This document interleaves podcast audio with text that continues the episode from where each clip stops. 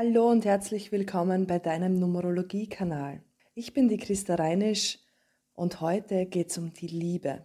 Wer mit wem? Dabei schauen wir uns die Lebenszahl der beiden Personen an. Diese erhältst du ganz einfach vom Geburtsdatum. Zieh einfach eine Zahl nach der anderen zusammen. Von beiden Personen werden diese Zahlen verglichen oder gegenübergestellt. Sie zeigen, ob die Tendenz Liebe ist, Harmonie oder ob es eine Konfliktkonstellation ist. Du kannst auch gerne diesen Zahlenvergleich auf all deine Lebensbereiche ummünzen. Es ist nämlich eine Grundsympathie. Verstehst du dich zum Beispiel gut mit einem Arbeitskollegen, mit einem Boss und so weiter. In der Astrologie werden gern die Sternzeichen miteinander verglichen bzw. gegenübergestellt. Hier kann ich dir versprechen, dass die Numerologie treffsicherer ist.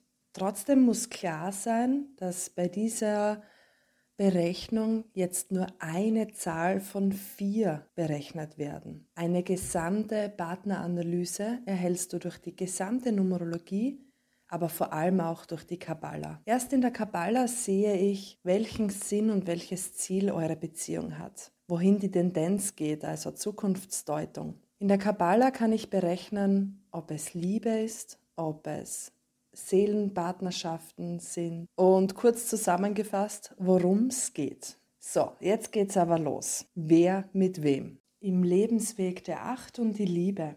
Im Leben einer Acht will alles gelebt werden, von der Familie bis zum Eigenheim mit Garten bis hin zur Karriere und dem Erfolg. Es geht um das Gleichgewicht und darum, dass das Machbare auch gemacht wird. Acht und eins ob das klappt, ist ein offenes Ergebnis. Ob es harmoniert oder kracht, entscheiden die beiden, egal in welcher Beziehungsform. Es handelt sich hierbei um die zwei stärksten Zahlen. Es lohnt sich daher, eure Kräfte zu bündeln im Sinne einer guten Partnerschaft. 8 und 2 Liebe. Beide können voneinander wirklich sehr viel lernen. Das sollte auch Priorität in der Beziehung sein. Auch geschäftlich bildet ihr zwei ein super Team. Springt über euren Schatten und seid offen gegenüber den anderen. Dann bildet ihr ein vielversprechendes und erfolgreiches Paar. 8 und 3 Konflikt. Beide Zahlen für sich sind sehr vielversprechend und können große Erfolge erzielen. Es ist auch durchaus möglich, dass eine gegenseitige Bewunderung herrscht. Nur eben die Gegensätze und die eigenen Bedürfnisse dieser Zahlen sind einfach meilenweit auseinander. 8 und 4 Liebe unschlagbar, dieses Paar. Idealerweise habt ihr stets ein gemeinsames Ziel vor Augen. Euch beiden steht die Welt offen auf allen Ebenen. Stärkt euer gegenseitiges Vertrauen und achtet weiterhin so gut auf euch beide. 8 und 5. Auch diese Konstellation hat ein offenes Ergebnis. Die 8 wird entscheiden, ob sie mit der 5 zusammenleben möchte oder nicht. Kommt ein Ja raus, ist es besonders geschäftlich eine sehr gute Konstellation. Euer Geheimrezept ist einfach, die Sturheit abzulegen. 8 und 6 Harmonie. Hier herrscht Harmonie in allen Lebensbereichen. Nehmt euch immer wieder einmal bewusst Zeit für den sinnlichen Austausch und achtet auf einen wertschätzenden Umgang miteinander. Dann könnt ihr all eure Wünsche erfüllen.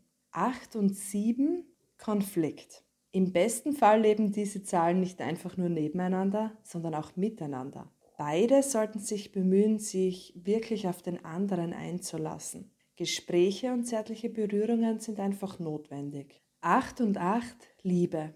Ihr beide habt die Kraft, Großes zu erreichen.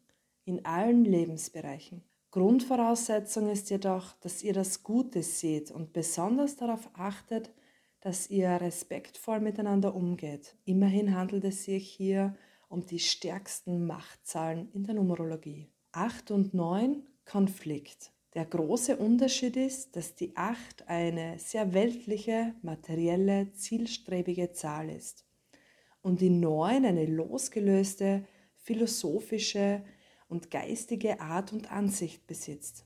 Diese Kombination kann aber auf jeden Fall eine sehr wertvolle Freundschaft sein.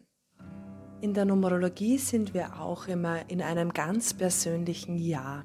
Es gibt Jahre, wo einfach genug Energie und Mut da ist, um jemanden kennenzulernen. Jahre, an denen das begünstigt ist. Es gibt Jahre, wo sich Beziehungen gerne auflösen. Es gibt Jahre, wo man gerne heiratet, Haus baut, wo man sich sehr nahe ist. Aber eben auch Jahre, wo man viel erkennen darf. Wo du oder dein Partner gerade bist, erfährst du in meinen Folgen, wo es um die persönlichen Jahre geht. Woher weißt du, dass es Liebe ist? Spür einfach gut hinein. Nimm das mit, was sich für dich richtig anfühlt und auch leicht. Liebe, Freundschaft, all diese Themen, sie sollen dich größer machen, bereichern. Du darfst dich in all deinen Lebensbereichen so richtig gut fühlen.